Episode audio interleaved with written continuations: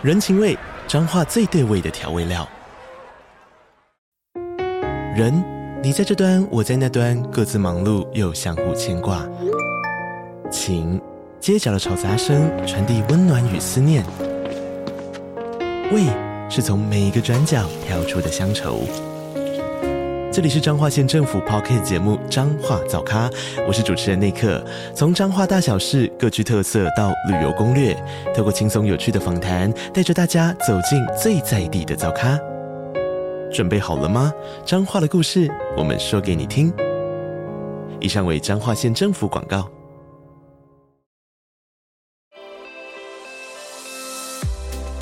Hello，欢迎再次收听建筑家 Podcast，是我想。那这一次呢，带来了什么样的主题呢？我相信大家应该都很喜欢读书吧，所以我们这一次也邀请到了一位非常特别的来宾来到我们节目中，因为他新出版了一本非常特别的书。那我也想再次跟大家做介绍，那就话不多说，马上来介绍我们本期来宾，来欢迎高明孝。大家好，哎，要不要跟大家稍微自我介绍一下呢？啊，我要自我介绍，哇，那个好，我是淡江建筑系毕业的，然后。呃，我毕业以后没有进入过事务所工作，其实一直在建筑相关的周边行业里面生存。呃，我做过一些展览场的设计师，然后我也做过呃早期台湾比较知名的一本建筑杂志叫《Dialogue》，在里面做过呃从编辑啦一直到特约主编这样。那我也进入过房地产公司，就是代销业，做过企划文案。然后后来呢，我现在就是独立制作，呃，帮人家制作一些书籍呢，然后自己也出版一些书，然后也帮政府啊或是各个单位啊做一些都市跟建筑的议题策划跟研究。但是大家听众们现在听到刚刚在噼里啪啦，哇，一一大串这样讲出来，真的很惊人呢。就是其实做过非常多五花八门的工作，哎，就是好像都跟建筑有点像擦边球的状况，都感觉感觉跟建筑都还是保持这种很近很近的关系。为什么会选择是这样子跟建筑的关系呢？选择吗？这有时候是随波逐流，你这样想，就没有当时我就没有想说要去事务所里面工作。这个东西是这样子，那时候出了社会的时候，其实就在想说要不要去事务所工作，还是说去找个建设公司或是营造厂。其实当然这都在当时的考虑范围内。那最偏好当然可能还是建筑师事务所。不过那时候那时候年轻嘛，我们在想说。自认为自己考虑到比较久远，然后想说好，那如果去事务所上班，那就是乖乖的上班，然后学法规、学制图，然后学各种东西，慢慢的跟完一个一个案子。是，最后面呢，你可能就剩下三条路，一条路呢就是在建筑师事务所终老，就是当上班族，对，就是你可能可以做得很高，做成所所谓的呃合伙人，合伙人是大概最高就是这个。当然，那个时候其实你跟一个独立开业的建筑师也没什么两样了。是哦，那不过简单来讲，你还是个上班族，你还是领人家薪水去，你可能算是一个高阶经理人的这个状态。那另外一种可能性呢，就是你会变成开业建筑师。是，那你变成开业建筑师呢，其实说过头来呢，你做的事情跟刚刚我们说的高阶经理人也差不多。那可能你还要背的更多的是自己接案，是哦，自己画图。如果你请不到人的话。然后，如果你请的人啊，不论好用或不好不好用，其实你有非常大的金流的压力。是，那那时候因为还年轻嘛，就在想说，那我到底要不要这样？我不知道。那刚好那个时候，因为我大学的时候我们在外面打工什么，大家打工的时候都是去事务所打工。那只是我刚好呢，因为我有很多一些大哥大姐，然后是做所谓的活动计划、广告计划这一块。那所以呢，那个时候就有去那些地方打过，他们就找我说：“哎，不然来你来这边上个班看看嘛。”然后我讲啊，好啊，那我就去看看好。啊，那时候所以第一份的工作，我是在做所谓的类似世贸那种展览场，是，只是我们公司是专门做国外的，就是带台湾客户去国外展览，所以我们画的那些设计图呢，都是在国外的展场搭建。那，偶尔自己我们要去现场看，所以那时候其实也还蛮有趣的啦。是说你会去到，比如说德国法兰克福，去到上海，去到香港，然后去这些最大的展览馆里面去做这些摊位设计。当然，现在台湾有很多，比如室内设计公司啊，或者建筑事务所，偶尔也会做到这一类的，就是设计。对，不过跟我们那时候专门在做这种展览场的状态有点差别，是说、嗯、它大概分成两种部分啊，一种部分就是我们现在很多设计公司在做的，就是你不论要做的多炫都可以，是。但是另外一种呢，就是所谓的大量的，就是量产型的、哦 okay, 是。就是如果你去世贸的话，可以看到很多那种白色的隔板隔层的摊位。哦，对对对。对但是其实呢，我们是那些材料是可以变化的。它虽然都是组件化，哦、不过随着你的控制啦，它其实也可以组出非常多有趣的形状。嗯，所以如有时候你就会有一些比较呃，比木作的经费少，但是比一般的经费多一点的。哦，有有趣的对，所以你就你就必须要去用这些知识化的工具，是去组成一些新的设。哦，了解。那那是我第一份工作嘛？那其实，呃，公司人对我也都蛮好的，那工作也算蛮有趣的啊。不过呢，在过了大概三年左右吧，然后就觉得说，呃，所有工作当然得心应手，只是呢，你就会怀疑说，到底难道我在这边终老了吗？对，我们就开始怀疑这件事了。对，当然，如果说你如果没遇到这个疫情的话，其实那公司的人现在跟我关系还是非常好了。那其实这两天疫情，他们受创超级哦，一定的，因为大部分那种展览都延期的延期，就是撤展的撤展，基本上等于等于你可以把他们想成说，业务可能假设你一个月假设有两三百万的业务好了，这两年几乎是十分之一不到，哇，很惊人哎，很可怕，对啊，很可怕，很可怕的状态。对，那谁也不会想到现在有这个病毒了，那这个这个我们就题外话了。好，那那个时候呢，想说那。那我就离离开，然后来看看要不要去事务所好了。那年轻的时候当然很有趣嘛，就是说大家会觉得离开一份工作以后，因为我个人不是那种会找到下一份工作再离开的人，我都觉得离开就先休息个一个月嘛，然后让自己脑袋放空一下，然后好，那就离开了，然后就开始放空了。结果某一天呢，我手机就响了，就有个电话打来说。哎、欸，那时候的《Dialogue》建筑杂志的总顾问是金光玉老师哦，金光玉建筑师。那就那时候的主编陈爱伟 Avi 哦，他就打电话来说：“哎、欸、，Hello，那个我是《Dialogue》的主编，呃，我们现在缺人，然后听那个金先生那边说，呃，他那边有个员工说他有个同学现在没事干，你要不要你要不要来面试看看？”我说：“啊，哦，好，那我就去了。”是。我去聊聊天，因为 Dialog 其实那个时候是我们念书的时候创刊的一本杂志，由郭兆立老师创刊的，然后是当时台湾唯一一本哦中英文双语并行的建筑杂志，是那也算是当时最多国外建筑哦报道的这个杂志了，非常非常经典啊！现在到只要学校每次有书上来摆摊的时候，都还是会有 Dialog 杂志可以买得到，这这是甚至是很稀少，就越买越少那一种。这这这肯定的，对。对，那所以那就很好笑，我就我就去面试了，是。然后那时候就跟那个主编那边聊天，然后就说：“哎，聊一聊。”然后我们就真的纯粹只是聊天，然后聊一聊对建筑的看法，聊一聊什么。然后他说：“哎，不然你来上班吧。” 然后我想说：“哎，奇怪了，我有带履历啊，我还有带一些我写的字，怎么去？”是。我说：“哎，你都还没有看我的字，怎么叫我来上班？”他说：“哎呀，你不知道。”我的母语是英文，中文我没有那么好。OK，反正我觉得那也是很有趣的事情。然后，对对，然后我就去了，对，大概是这个样子。对，那 Dialog 这段的经历，当然是呃，影响到我现在会做这一块很重要的一个经历了。哦，就是当时可能接触了很多的事务所，呃，接触了很多老师。那当然，我们是身为编辑，其实是一个在背后的角色，我们是充当一个。联络人，然后去梳理文字，去看整个文章，然后去做那个整本杂志的脉络跟章节架构，大概是一个这样子的职位。嗯、那不过，Dialog 很好的一件事情是说，由于我们当时就是呃金光玉老师他是顾问，是，可他其实平常都在忙他事务所的工作。OK，所以杂志的部分呢，其实通常是我们编辑部自己来构想说，来我们下一期要做什么。哦。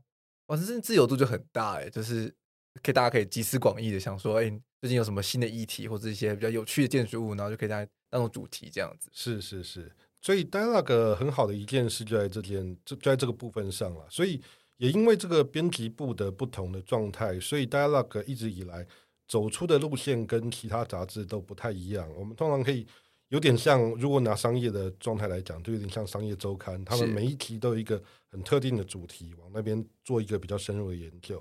那 Dialogue 就是可以走出一个这样的路。嗯，而且当时有一些议题，我们甚至是可以。呃，觉得有些议题很重要，要深入讨论、深入研究。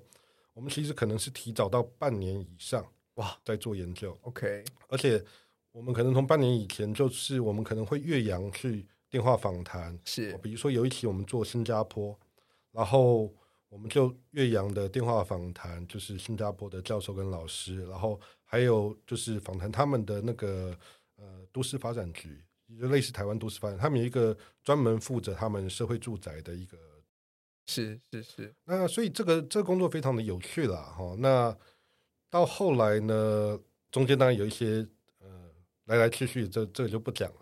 那不过最后呢，我们就是又被邀请回去，然后做所谓的客座主编，有我跟另外一位林秀礼这样，我们两两位都是当时在 Dialogue 合作非常久的。那最后的 Dialog 最后一年呢、啊，大概都在我们两个手里是生出来哦。OK，那就一直在我们手上做到它收掉这样。所以我们出去有时候就开玩笑跟人家讲说啊，大家那个就是在我手上倒掉的。然后啊，不能说倒掉，他们其实不是倒掉啊，是因为母公司他们就是有些资金的考量，所以把这个不赚钱的部门哦，就是裁撤掉了。对对对，大概是这样。对啊，因为其实大家都对于做书做杂志，其实到现在这个年代都有一个既定印象，就是好像。不是那么 popular，就是好像这样，现在看书的人也少了，看杂志的人也少了，然后大家好像都在寻找一个转型。但是其实我刚刚想要请明孝跟大家分享那么多他自己的生的工作经历，其实也是因为现在时间已经默默来到五月，其实非常非常逼近就是毕业季了。我相信很多建筑系的同学生也是我们听众，然后大家可能一边在赶设计、赶毕业设计，然后一边也在想说啊，完蛋了，未来出路怎么办呢？是要去事务所吗？还是有其他的可能性？所以，我其实在我们这个节目上，其实就很喜欢去多带一些不一样的人进来，然后去分享他们就是毕业之后的一些经那个经历的过程，就跟跟大家展算是这种展示吧。是说，其实不只是事务所，其实你还有很多种选择，而且而且你还是可以跟建筑还是保持这种一种还蛮紧密的关系。所以，建筑它变成是一种，就是你可能自己生活的态度啊，或是一种思考逻辑的训练。然后，它不一定会是变成是你可能一生的职业，其实还是有很多不一样的发展可以走的。对。那刚聊到编辑，然后聊到戴尔老，我就觉得非常非常的有趣，因为像现在名校也变成是一个就是独立自己在像做了很多书书籍的出版，然后跟他可能有平常会跟一些事务所接触，然后去推出一些作品集的出版。那在做这些工作的时候，其实呃，编辑这一对过去的训练其实变得是很重要的嘛，对文字的敏感度，对建筑的敏感度，那要怎么样去把一本书做出来？能不能跟大家稍微分享一下这部分？呃，这个部分的话，我我有时候都跟人家说，其实做一本书哈，跟你设计一栋建筑、盖一栋房子，其实是差不多差不多的概念。是，就是说，呃，你如果在我们以前学建筑设计，你其实会去想说，哎，我的平面布局要怎么样？我的客厅要在哪边？是，我的餐厅要在哪边？我的房间要在哪边？我厕所要在哪边？然后我的人从大门进来以后，我怎么样走，这个人才才会在这里面生活的舒服，走的顺畅。哦，这个就是我们在做建筑设计以后一个基本的思考角度。是，但是做书呢，其实你也可以把它想成差不多的事情。我们说触类旁通啊，举一反三，其实是一样的状态。是说，呃，你做书的时候，很多人像虽然说大家现在没有买那么多的书，不过。偶尔你一定会有一些看到的书，会觉得哇，这本书好好看。是，但是有时候会觉得这本书我看了老半天，不知道他在说什么。哦，对对，其实这个就是一个编辑很重要的角色，是说我身为一个编辑，我能不能把我的这个主题很清楚的用一种很容易了解的方式跟逻辑，然后让读者们可以去理解。哦，所以我如何去创造这个架构？那在这个架构上面，我既要能传达出来。作者想要表达的事情，但是又能够让读者们可以轻松的阅读啊，不会觉得说啊这个主题好枯燥乏味，然后好难懂。那或者是哎，这个怎么讲话的方式颠三倒四、语无伦次？因为做书跟看书，其实都要从看书的角度去做。嗯，对，我们我们如果平常像我们现在两个在聊天，然后在录这个节目录音，我们对话上面，我们可以前面讲一讲，再回到后面讲一讲，再回来前面讲一讲，再回到后面讲一讲。不过做书其实很难，是如果你一个读者你看下去，你你看到这边，哎，为什么不懂？那用倒装法嘛，对，你是往前翻嘛，你不会往后翻嘛。对，所以这个状态是很，这个就是说我们在编书的时候，我们其实也是要先把整个架构先想好，是，那再去动手，大概是一个这样概念。其实逻辑就很重要嘛，其实就是刚刚刚明浩哥也说的一一模一样，就是在做建筑的时候，其实逻辑也很重要。对，但是那一脉的脉络，只要哪边突然间可能不能像聊天一样那么随性，就是可能左跳一下 A，跳一下 B，然后你如果那个顺序错的时候，其实读者读起来就觉得哎，看不懂，还是在说这本书在在说什么耶？但是对你来说，现在书到底在这个时代，我们那种年轻人啊，要怎么去看待书这样的载体？因为像很多人可能说，哎，那为什么不去买？可是电子书也是这种书嘛，或者说，这样大家可能很多人是看 YouTube 啊，看 Netflix 之类的。他说，我如果要去学个东西，一个技能的话，我 Netflix 上或者 YouTube 上很多人都在说啊，那为什么我还要看书？其实书这件事哦，就我的观点来说，书已经它当然是个载体。可是以这个时代来讲，它大概变成两种角色，一种就是像比如说我们在帮建筑师做作品集这个事情呢，它可以是个载体，但是它更算是一种呃自己的记录跟给对方的收藏品。是它可能甚至在载体的角色上还比不上刚刚我说的这两件事。哦，对对，对，因为就像我我们现在自己来讲，如果我今天哎。我要修个什么东西，我一个电池不会装，或是我一个什么不会，我们也不会去买书来看，我们一定是上网啊找 YouTube，然后来来来学做怎么怎么怎么处理这个东西，是这样子。可是书它成为一个，其实你现在做一本书耗费的资金跟成本其实都不是小的，是算起来来说，所以书其实是一个很难回收的一个东西了。如果说你钱的这件事上来说。对，那那为什么你还要做书？其实另外一种说法，我有时候我也会，呃，有些朋友他们来找我说要做书，或者是说，哎，他们说觉得，哎，为什么我要做书？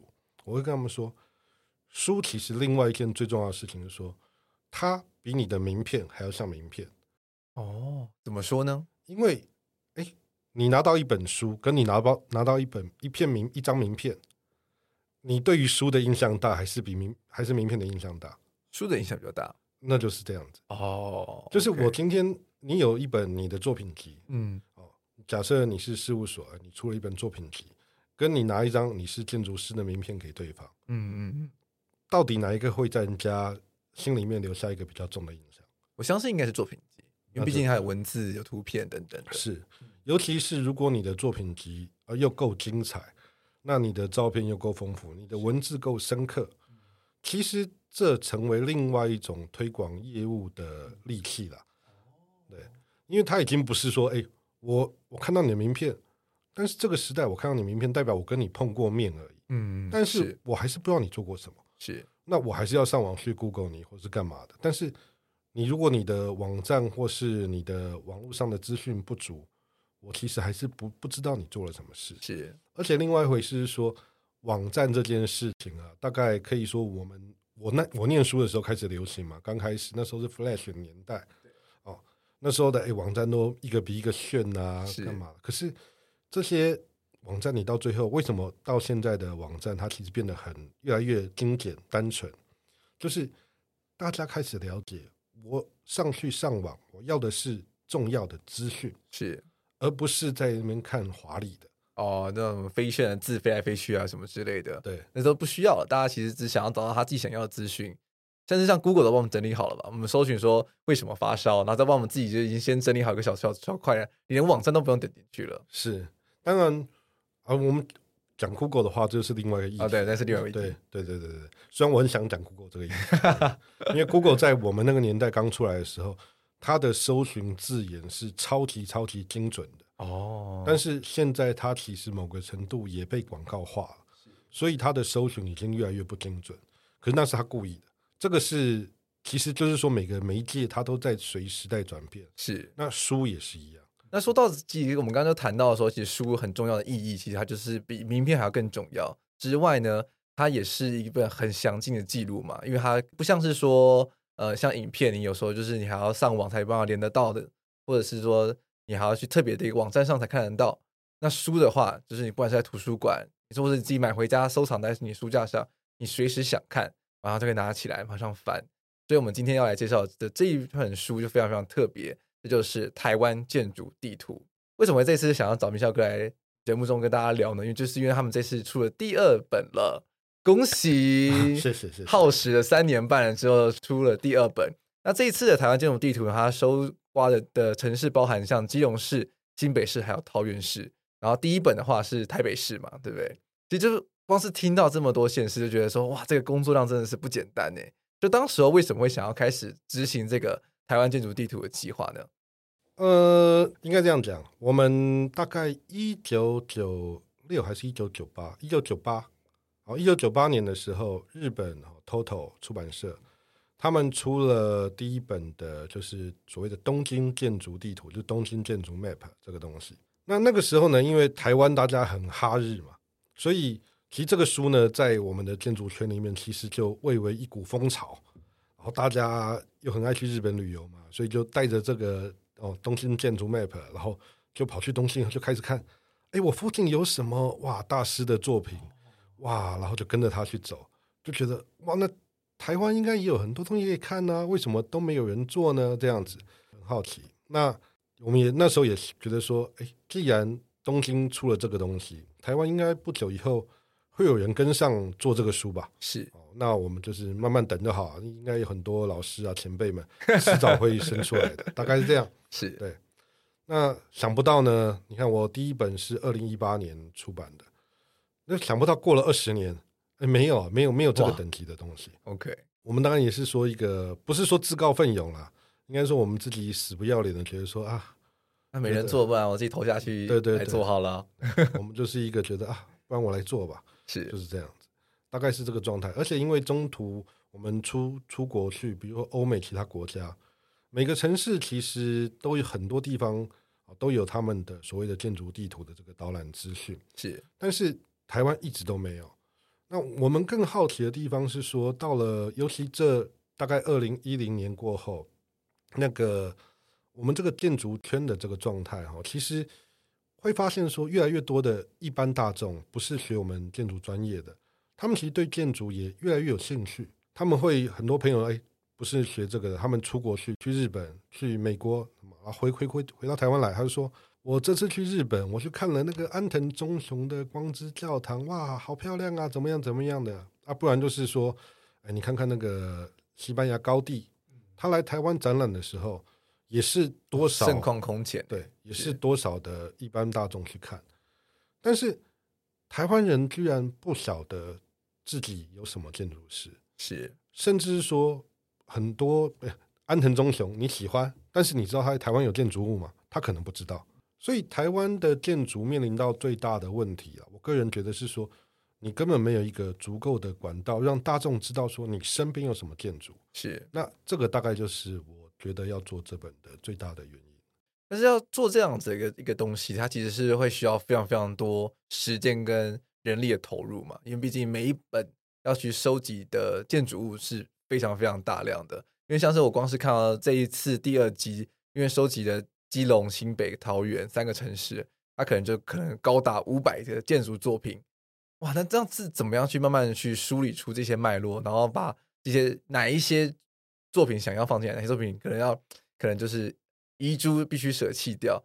这么多的事情是怎么去思考、去构思这一本建筑地图的呢？呃，在做这本地图的悬案的这个方式上啊，我们当然从第一本的时候就在讨论这件事了，是说我们到底要怎么选案。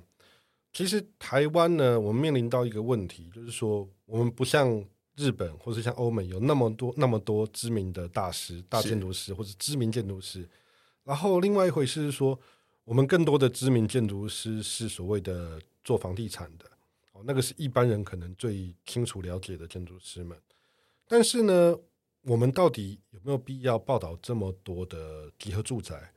就我们自己念建筑的看来是没有必要的。当然，他们也是非常好的作品。不过，我们如果都在报集合住宅的话，那那个东西，我觉得就留给什么住展啊这一些专门在做房地产的刊物就够了，不是我们该负担起的责任。是，所以我们在搜寻资料上啊，第一件事情是说，我们先把历年来呃台湾几个大的奖项，比如说台湾建筑奖、远东建筑奖、哦 ADA 建筑奖哦这几个奖项之类的，我们先把历年来所得过奖的。这个作品先收录起来，哦，也不说收录，先把它记录起来，那再来挑选。那第二个是说，我们在找说，就是我们大家台湾公认的一些事务所，就是品质非常好的哦，比如说啊，早期的王大宏建筑师哦，比如说非常知名的修泽兰建筑师，是。那在接下来，也许是我们大元建筑师事务所哦，那还有比如说李祖原哦，这几位建筑师。相对而言，我们从大的建筑师事务所开始搜寻的时候，我们可以搜寻到一些比较大、比较有趣的案例。是，那再从其中去挑选。不过这样子就够了嘛？我们不觉得。所以我们下一步是什么？我们开始其实是地毯式的搜索。哇，田野调查开始了，可以说是田野调查。但是当然每次做完都还是觉得说啊，我怎么那都没收到，这都没收到？哦、其实心里面还是很怄的，就觉得。我们既然要做，我们原本想要一次把它做完整，但是建筑师哎，拆了又盖，盖了又拆的。我如果时间一直耗下去，五年之后，我这里面资料搞不好一半不能用，那还得了？真的嘞，就是因为现在这时代更迭真的非常非常的快，就是可能你像今年路上看到建筑物，可能明年就不见了，然后后年还变成新的建筑物出现在街街头上。所以我们觉得说啊，那尽量吧。那如果说我们到什么地方，哎，该。该把它出版了，就赶快出吧。对，所以这一集的时候，就是第二集这时候出版的时候，你各位大概也可以看到，如果有买这个书的话，最后面我有一个增补案例，有一个有两页哦写的增补案例。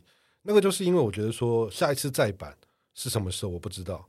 那那个增补案里面第一个收的是那个石门水库纪念碑塔啊，这个是我们之前就想要收的，不过因为那个地方哈很偏远，它。不论收在哪一张地图都很尴尬，你要拉到一个很远的点，然后把它标一个，嗯，好像不太对。这样我又浪费那个篇幅又不太好，所以我把它放在最后面。那剩下我收的是什么？是有最重要的两个，一个是呃桃园市立图书馆的总馆，啊，另外一个是桃园市立美术馆。那这两个呢，为什么没有在地图上，而是收在增补案例？是因为这两个还在新建中。哦，是没错。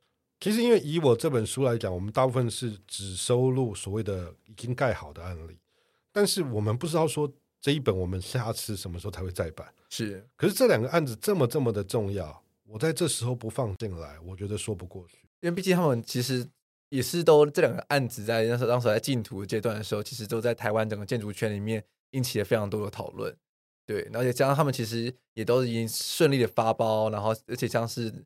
呃，桃园的总图其实看起来已经快要完工了嘛，好像听说今年还是明年可能就会启用了，应该是今年底，今年底就会启用了嘛。对，所以他们是真的非常非常值得被收入进来这样子。对，所以像我第一集的时候，其实我们所谓戏称那个皮蛋豆腐的台北艺术中心，是那个时候其实外观也都好了，那只是还没启用而已。那所以我第一集的时候也就把皮蛋豆腐收进来了。哦对，OK，对。可是比如说。到了第一集的第一集出版到现在哈，也过了三年半哈。那所以你也可以看到说，里面有一些已经被拆掉了，比如说金华城啊、对。可是进化城其实我觉得那也是个非常经典的案子，是必须老实说，真的是。那我们在做第一本出来以后，然后一直到这第二本，我们当然也收到一些读者的反馈哦，大家也来问我们说，哎，你们是不是不太尊重自己的文化？我想说，为什么我们就是很尊重自己的文化，才会来做这个台湾的这个建筑地图啊？是对啊，结果人家说，因为你们里面哈收的比较多是教堂，啊庙收的比较少。那这个我也趁这机会解释一下啦，是说，其实台湾呢，就是我们所谓的华人的文化，我们盖庙，通常来讲就是，当然每一个的精雕细琢的方式，跟每一个的就是工匠。的技艺不同，他们其实功法都很好，很厉害。可是以我们如果一乍看，以建筑的角度乍看下去的话，其实一般大众来看，他我看一座跟看五座，除非它的造型有差距相当相当的大的话，不然其实它分辨不出来。嗯，那我们身为一个让呃一般大众入门的建筑导览书的话，我觉得不需要把他们搞得那么复杂了。所以当然历史悠久的庙哦，很重要的庙，我们当然会收录哦。不过一些比较小的庙，虽然它做工非常非常的呃精雕细琢，嗯，可是那不一定会进入我们的选择，只是因为说，我觉得庙宇已经是另外一个境界了。它你要钻研，可以钻研的非常深。也有非常多的前辈在钻研这一块，我们可以专门去看庙的书，可能比我这一本会更重要。是因为我相信，其实因为大家信仰其实都非常的虔诚了，所以就是对于自己的信仰，一定会有就觉得说，哦，应该也是要被收录进去的啊。但是必必须老实说，好像我们我们暂时间在台湾，好像还没有看到说把庙宇从变成是一种新的语汇，再去做创作或做做建筑这样子的一个新的案例的出现。其实你讲的这件事呢，那个是因为台北比较少了哦。Oh, OK，那大家其实很多人都问我说：“你干嘛不先做台南？”大家都很期待说想要看台南的建筑地图。OK，那其实台南类似你刚刚说的这种案例就很多，还蛮有趣的。Oh, OK，比如说你说像高雄那个陈德仁建筑师的那个高雄佛教堂，教堂还是佛教堂？忘了。哦，OK，还有台南有几座哇，那个那是中式的庙宇哦。Oh. 但是它其实盖的像教堂一样，哎，这么有趣。对对对，而且那都是几十年的东西了，Okay. 那个超有趣的。嗯，对，那个其实像这么有趣的案例，我们都希望能够介绍给大众。所以各位想到的，可能以前的人都有想到过，那只是有没有空间给他发挥。嗯、那再来是说，他发挥出来以后，到底有多少人会知道？哦，是。所以我们当然。觉得在做这个地图的过程中了，我们看到了更多台湾的建筑界的问题，还有政府的问题，或者是大众的问题，通通都有。哦，呃，台湾的建筑圈一直在呼吁说，要给建筑师，要给设计更多的尊重。那不过呢，我们可以看到说，很多的公家机关，哈，公家建设落成的时候，那有多少的新闻稿上面会写建筑师的名字？其实真的非常少，是。建设公司也一样，嗯，哦，你这个新的豪宅盖好了，除非这个建筑师他的名字摆出来是能够促进你的销售的，李天铎，类似，对对对，李建筑师当然非常的用功，然后非常的认真做设计的一位了。那当然也不止他，好几位，比如说小李人，哦，比如说吕建勋，是哦，比如说邱文杰，哦，非常多。其实认真做设，我觉得建筑师们大多都是非常认真做设计的。那只是你如何能够让你建筑师让更多大众理解、知道，哦，这个我觉得是我们将来要面对一个很重要的事情。是啊，不然你讲说怎么提升台湾的建筑环境，你讲再多都没用。大众不知道你，不认识你，甚至更可怕的是听不懂你说的话。哦，对。这也是我自己在常常在思考的一个问题，就是我们在专业跟大众之间要如何去架起这个沟通的桥梁这件事情。其实我我自己在做这个节目之后，其实有有意识到是说，其实蛮多人对建筑是有兴趣的，只是他们不知道该如何去接触。因为私底下其实也会有一些听众啊，就会私讯我，跟我聊一下建筑的事情，然后就发现说，哎，然后细问才发现说，哦，他其实并不是建筑专业背景的耶，那他就对建筑有兴趣。那他有时候也会跟我 complain 说啊，我们讲的有一点难，就可能会突然间爆出很多可能建筑师的名字啊、专有术语之类的。当然有时候就想说啊，这个对我们建筑人来说都是很习以为常的东西，但是其实对大众来说，他们就是鸭子听大雷。其实你刚刚讲的东西已经算是很简单的部分了。那我们我们既然你会做这个 podcast，其实也是跟我们类似的状态，是说我们希望用呃。口语传达的方式，让更多大众能够亲近建筑。是，那只是我是透过书籍的方式。是，那但是另外一回事是说，呃，我们很多师长前辈们，我们当然自己在跟他们聊天的时候，我们都听得懂他在讲什么。但是某个程度上呢，他们这些话去跟一般大众讲的时候，会讲的，就是如果口语表达非常厉害的建筑师们，他们哇，可以让台下听得如痴如醉。嗯。但是绝大多数的会是下面在压母听雷，阿布听雷，对不对？他说：“哎，你到底在讲什么？”因为大家会用很多建筑上我们很习惯用的语汇，很抽象，很抽象。是，比如说，哇，这个光影超棒的，这个空间的压缩，这个比例，哇，它创造了一个什么样的氛围？这一票这样子的叙述下来，可能我们有受过这个训练的人，我们大概理解说啊，建筑师们在讲什么。可是，一般大众说啊，你到底在干嘛？这个这个其实我觉得需要调整，真的需要调整。对，因为因为大众没有像我们有受过专业训练，我们不太能借由文字转化，在我们脑中就可以去描绘出可能是一个什么样的空间、什么样的光影效果或氛围之类的。对他们来说，他们其实就听完之后，就他们就是还是只是文字而已，然后他们没办法转化成一个一幅画或者一幅影像去去想象这个这个空间。对，然后再回到这本书上面来说，所以就是说，对大众来说的话，他们应该要如何去阅读这一本书？其实这本书我们想的很简单了，就是说，呃，我里面的对于建筑物的叙述，其实讲的最简单一点，就是说它有点像看图说故事了。我跟你讲说，这个建筑物的量体，它是一个怎么样的构成？为什么会我们会觉得它看起来有趣？大概只是一个很简单的，每个案子大概只有一个一百到一百五十字的叙述不到，那就是让你一般都在看这个文字的时候，觉得哎，这个建筑好像看起来蛮不错的。那我看一看这个文字，我也许没有解释到什么，但是你至少说哦，原来它是因为这样的组成让你觉得有趣。但是我们扮起的一个更重要的关键角色是说，我们提供的是一个所谓的关键字。其实因为现在在网络这么发达的年代呢，我们身为一个书，我们提供你关键字比提供给你内容更重要。是因为你只要有这个关键字，你上网去 Google，你可以得到的资讯哦。比我写给你的可能还要多。当然，书的一个重点是因为说我可以帮你整理好，统统写进来，然后你就不用再去到处搜寻。不过，如果说我一个案子都去研究那么多，通通都写给大家的话，那我这本书要出到多少页？五百个案子可能就要五百页，可能还写不完。天啊，吓死人，吓死人！所以其实是没有必要的，而且有些有些案子。他可能哇，十页都说不完它的精彩，可是有的案子他可能四分之一页就讲完了，那个比例上也不是那么正确。所以，我们把这本书的看法是说，呃，想得更轻松一点。我们希望大家带着这本书哦，出去哦，城市做呃散步哦，做哎，我去认识一下我身边哦这个都市里面。我们不要只会低着头划手机。我们在走路的时候，我们带着书看一下，说：“哦，哎，这附近有一栋，好像看起来不错。”我们过去绕一绕。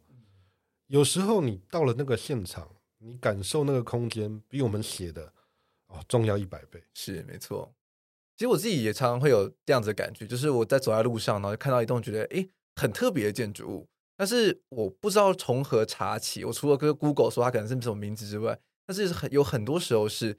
这栋建筑物是没有名字的，但是它就是很炫，然后我就很想知道它的可能是谁设计的，它的一些故事、它背景等等的，所以就变成说可以借由这本书去达到像这样子，就变成说我们去开始去注意我们自己日常生活中的那一些些美丽的小片段或美丽的空间，然后从这样子去引发说他们其实会有更多的兴趣去探索说建筑是一个什么样的东西。这其实也让我联想到是说，我们其实可能有时候去看展览啊，去看画展也好。我们其实像是，因为我们我们虽然说也算是艺术的擦边球的行业，但是我们其实常常看看画的时候，看什么，尤其是去当代美术馆，可是看着啊，到底是在做什么东西啊？在在在发生什么事情呢？只要没有人解说啊，或者没有文字去说明的话，你常常其实搞不清楚是什么状况的。所以我觉得这本书达到一个非常有趣的角色，是它就是一个桥梁的角色，它提供你影像，然后提供你一个很简单的文字，一百五十字很好读嘛，因为现在大家都大家其实不喜欢读长文。让大家可以很，就是让大众可以很很浅略的，可以这样算是入门款的去了解说，哦，这种建筑为什么特别，然后去让他的这种对建筑的敏感度在心中慢慢的萌芽。我觉得这是一个很棒的一点。其实我们也知道说，呃，大众比起看这些，他们更喜欢听的是故事。是，所以在书里面，假设它有一些空白处比较空的地方的时候，那如果这附近的几栋建筑物有一些故事的话。我们也会设法把它写进来了。其实，在第一集里面，我们做的比较多，第二集稍微少一点，因为第二集的那个篇幅跨的比较遥远一点，是，所以有时候地图跨越的什么啊、哦、几几十公里这样子，就很难有一些空间。那不过呢，我们都设法要把这些事情讲进来，比如说像第一集的时候，我们就有提到说，呃，万华的华江整宅，哇，那个多少电影去那边拍取景、拍戏，那也是很有趣的事情啊。结果那个是五位建筑师在当时联手弄出来的东西，对。那甚至是说，哦，我们说的那个南机场公寓，南机场是有多少的 MV 在那边拍摄过？嗯、是哦，南机场的故事更多了。哦，那个你去翻书的话，哇，那个专书都多少本？是，所以你要在我们在这里面哦，一百五十字写完它吗？太难了，不可能，不可能。但是我们可以给你们一些很基本的资讯，很有趣的东西。那比如说，甚至像第二集里面，第二集我们桃园。哦，桃园人很爱盖怪怪物哦，我知道。哦，光是我们所知的就有三到四座哇。对，龙潭有，桃园市有，中立有，哇，就是这个怪怪屋呢，可能它的没有什么太多故事要说，但是如果你去认识它的主人，可能又不一定了，它可能有更多的故事。是，那这些故事不是我们能说出来的，也许是，哎，你到了那边，搞不好在地的人呢，旁边的店老板，他会跟你讲的故事比我讲的还多。但是我们把这些关键的东西点出来说，你会知道啊，原来这边有一个这么特殊的房子，一件一件的作品，一件一件的一栋一栋的建筑哦，在你的心里留下印象。在一般大众觉得说，哇，我们我们的城市虽然我们都说它充满了铁皮屋，充满了违建，它这么的丑，但是实际上呢，还是有很多有趣的建筑在我们身边。是，然后这本书也非常特别的地方是，它在它的书的最后面，它也提供了就是。一日像是那种半日游或一日游的路线图，所以就让大大众可以就是说，如果假设不知道该如何去安排路线去看这些建筑物的话，其实就是有个很好的就是指引，跟你说你可以怎么样看，然后哪些地点是可以串得起来的。我觉得这对很多人来说是非常非常重要的一点诶，因为很多建筑物其实是散落在城市中的各地，那如何去把它，那如何是很快速的把一网打尽，然后去看到这些你想看的建筑物的话，其实有这样子的指引，其实就是一个很大的很大的。工具是，其实第一集的时候我们就做了这件事了。那可是我们也坦白讲，第一集的时候，其实那个时候是要截稿前，好像大概两个礼拜吧。我想一想，哎，我应该要来帮他设计一下怎么去走读这些东西，是帮他们做几个路线好了。所以第一集我就去想了几个方式。那因为第一集只有台北市，好，那比较简单一点，我们就是第一个是先挑出重要的建筑师。就挑出了王大宏建筑师，哦，挑出了姚恩史建筑师，哦，就挑了几位建筑师，那帮他们帮大家设计说，我要怎么在这几位建筑师的每一个点之间移动，哦，大概可以这样把这个建筑师的作品啊，大大致上的看个六成到八成这样子，然后再因为台北的捷运啊，大众交通系统比较发达，所以哦我们也可以来搭公车。尤其台湾公车其实很好玩，台北台北公车，我们有呃东西向的，有南北向的，那就挑几条串联比较多建筑物的，大家就坐着这班公车就可以看完这样子，然后坐捷运哦，哪一站出来可以看什么，哪一站出来可以看什么。那我设计的这个路线出来以后，想不到的地方是说，读者对于这个地方的反响比我前面的内容更多。啊，真的啊。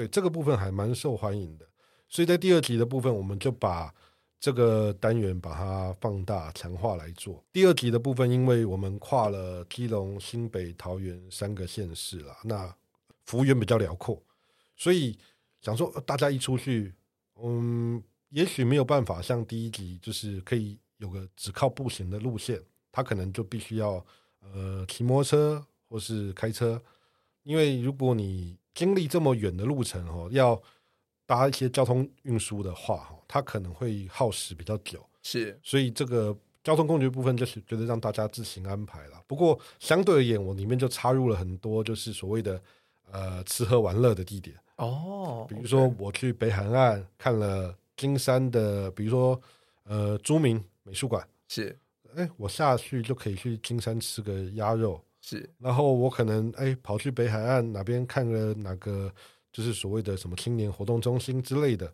我可能可以去旁边的渔港吃吃海鲜。嗯，就是真正的让建筑可以成为大家旅游的一部分，我觉得那也是蛮好的。我真的觉得大家旅行中其实除了是看景点之外，其实就是吃也是很重要的一环啦。所以就如何让把这这些东西其实融合在一起的时候，让大家会觉得更有更有趣嘛。因为像是我们去日本啊、去欧洲去看建筑物的时候，肯定吃还是很重要的吧。大家在做旅游的这些规划的时候，肯定一定会是先想说啊，这一区可能有哪几间店是我真想去吃的，或者咖啡厅可以歇脚的地方。其实每个就是这样子旅行才会比较平衡嘛。总不可能说一天从头到尾，从八点到下午六点，像行军一般都是看建筑。这样的话，可能好像就是旅行的感觉就稍微不太一样一些。那我就很好奇，就是说在编这本书的时候啊，其实因为编五百多个案子嘛，然后又有这么多时代上的，就是可能横跨了非常多的时代，建筑师啊，然后呢，或者是哪个事务所做的，其实很容易就找找不到，对不对？对，很难找，超难找。其实，呃，我这边打个广告，是说大家如果。呃，今天的这个听完，对我们有兴趣的话，哈，我们 FB 有个粉丝专业，就叫做台湾建筑地图。是，其实大家如果有任何问题，都可以上来发问，那我们都会很努力的帮各位解答。那针对您刚刚说这个查询的这件事情，哈，其实这个就是我们说我们在做这本书，哈，面临到一个政府非常大的问题，是说这个地理资讯的系统，当然现在比三十年前可能好上几百倍。不过也因为以前的就是没有那么完整化，所以现在有很多资料它还是查不到的。是，那我们就会透透过各种的方式去查询。哦，第一件事情，第一个查询的方式当然是透过我们的建造系统，我们去查所谓的建筑执照、建筑史照。那当然，你说近二三十年的大概都找得到了，那更早之前的几乎哦很多是没有的哦。对，尤其什么 五十年前的啊什么的，然后也怕说有时候遇到一些学校用地，是它可能是一张建造，然后里面有七栋房子，哦、啊，七栋都不同人，你根本不知道该从何查起。是是是，所以有时候我们会去问，就是哎，如果那个学校有建筑系的话，有时候会问问那个学校的老师们或者教授们。那再来另外一种就是说，比如说哦，这个很好玩，就是我们在查教堂。其实台湾的教堂，因为很多是呃西方国家来传教的，那这个教堂可能历史可能都有六七十年以上。那他们都是当时来的传教士，或是不知道哪里请来的设计师去做这个建筑设计的。那你建造也查不到，但是呢，你去查他们的教会的历史，有时候可以翻到。哦，好酷哦，超有趣的。其实这这件事情呢，如果你去翻那个所谓花东一带的。那边的这些教会的那个历史，更能更容易看到这个脉络啊，所以这其实真的是不得不说，就是做这个本书籍就像是个大冒险一样，呃，很关关难过关关过，不只要去梳理这么多建筑，然后去思考说要怎么去把这些五百多座建筑给梳理出脉络来，然后而且还帮大家筹划如何旅行，真的是一个很很特别的一本书。所以那就是在这边的话，当然就是要跟各位听众说，就是。现在这本书呢，在博客来跟诚品的网络书店上都可以买得到。那如果大家有想要更便宜的去买到这本书的话，我相信就是呃，明孝哥他也会有给我一个私人的连接，那大家都可以从那个连接上去做订购。没有没有，那个请给我，我不应该说，如果你这边要团购的话，我可以帮忙。嗯，可是如果你说单本单本的话，请跟博客来或是跟成品 会比我方便哦，因为。我们自己处理的话，那个邮资就不划算哦。了解，对，这个是通路他们的优势了。是是是，这个不是不愿意说给大家优惠的价格，而是说邮资这么多，就是摆在那。哦，理解理解，是是是。那如果大家对这本书有兴趣的话，都非常欢迎，就是去呃实体通路上，像像像是成品和各个书店上，应该都可以找到这本书。那同时，如果在网络上订购的话，也都可以马上可以拿到热腾腾的这本书。那其实我觉得这本书非常特别的地方，就是我们刚刚。已经说了非常多的点了，那就是让大家可以其实觉得是从小地方开始意识到，是说这些建筑就是存在在我们的生活之中。那我们去用一个正向的态度去看待我们自己本身台湾有的建筑的一些脉络跟根基，更了解自己生活在什么样的一个建筑的环境里面，然后去重视到说，哎，这些微小的不一样的地方，然后我们还还可以去真的可以在做设计的时候，可能会有些不一样的想法。甚至说，把这样子的一些建筑的呃思考啊，或者是建筑的怎么如何去看建筑这件事情，给推广给更多身旁的朋友，让大家可以更重视建筑。那我相信长远来看，台湾的建筑也可以越来越好的。那明孝哥要不要跟大家分享看看，说未来还有什么样的计划呢？未来其实大家都在问我说要不要做第三本，其实我当然想啊，只是说真的，因为第一集、第二集这些都是我自己我们独立出版哦，独立出资，其实是很辛苦了。那我们当然在这边也希望号召一下，如果有呃在地的事务所或是在地的学校。哦，愿意跟我一起投入这个计划的话，那我们当然会非常感激。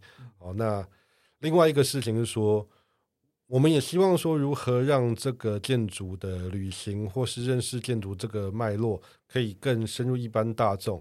当然，现在我们可以看到说，台北或是各地，其实越来越多的所谓的建筑文化导览的这个行程有出现。哦，尤其是像迪化街啊，什么万华，这个我们都可以看到很多的文史工作者们。